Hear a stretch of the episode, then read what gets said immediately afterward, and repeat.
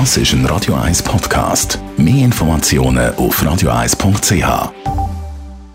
Der Radio 1 Beziehungstyp mit der Paartherapeutin Danja Schifftan. Parship etc. Mittlerweile gibt es auch eine Sex-Dating-App, wo man einvernehmlich Sextreffen kann abmachen kann. Sie können sogar Vorlieben angeben etc. Die Leute, die dort drauf sind.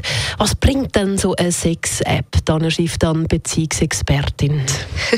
Das ist so die Diskussion, ob es etwas bringt, wenn man in Schweden ist, das neue Gesetz, dass man sich gegenseitig muss unterschreiben, dass man Sex miteinander haben.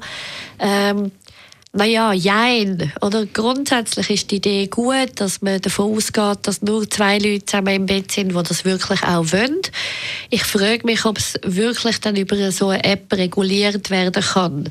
Also was sicher sinnvoll ist, es gibt viele Partnersuch-App, die sozusagen so tun, wie wenn es um eine Partnerschaft geht, aber eigentlich geht es um Sex.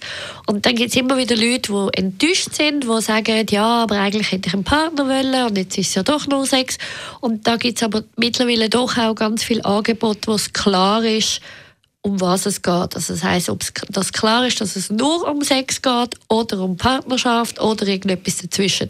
Also für mich zentral ist, dass jeweils beide Seiten wissen, was eigentlich gesucht wird und dass man insofern ehrlich zueinander ist, was man eigentlich vom anderen will.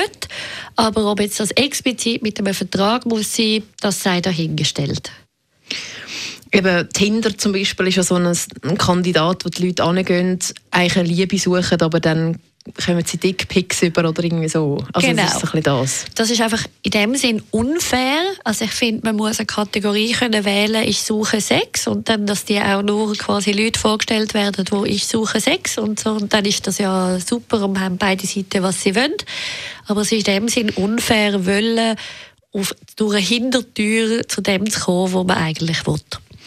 Ist das nicht auch ein bisschen befreiend, dass es jetzt auch so Apps gibt, wo man das irgendwie offen kann sagen, dass man das möchte? Unbedingt. Also das ist auch eine andere Variante, ist zum Beispiel C-Date, wo über Homepage funktioniert, wo man sich jeweils nach seinen sexuellen Vorlieben etwas sucht. Ist doch super. Also die Idee ist ja auch, dass Leute, die nur Sex wollen, auch nur Sex bekommen und nicht nur sich in dem Sinn umschlagen mit jemandem, der eigentlich eine Beziehung will sagt Tanja Schifftan, Beziehungsexpertin und den Beitrag kann man auch als Podcast. Das ist ein Radio 1 Podcast. Mehr Informationen auf radio1.ch.